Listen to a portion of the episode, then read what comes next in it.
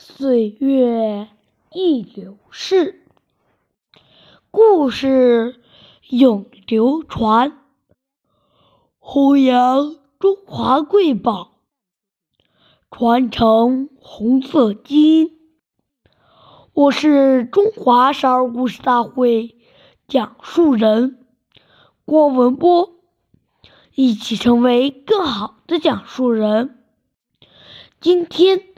我给大家讲的故事是《故事大会》红色经典故事第六集。朱德不愿换房。今天我给大家讲一个开国领袖朱德爷爷的故事。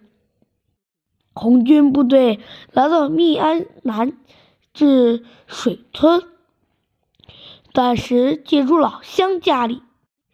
房东有四间房，朱总司令住在南边一间简陋且光线不好的屋子里。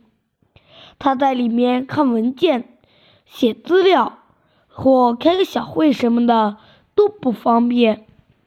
警卫人员便想和老乡换一间好的，可朱爷爷坚决不肯，说这间房子就很好。老乡家有老人、小孩，还有个媳妇要生孩子，住房也不够宽裕。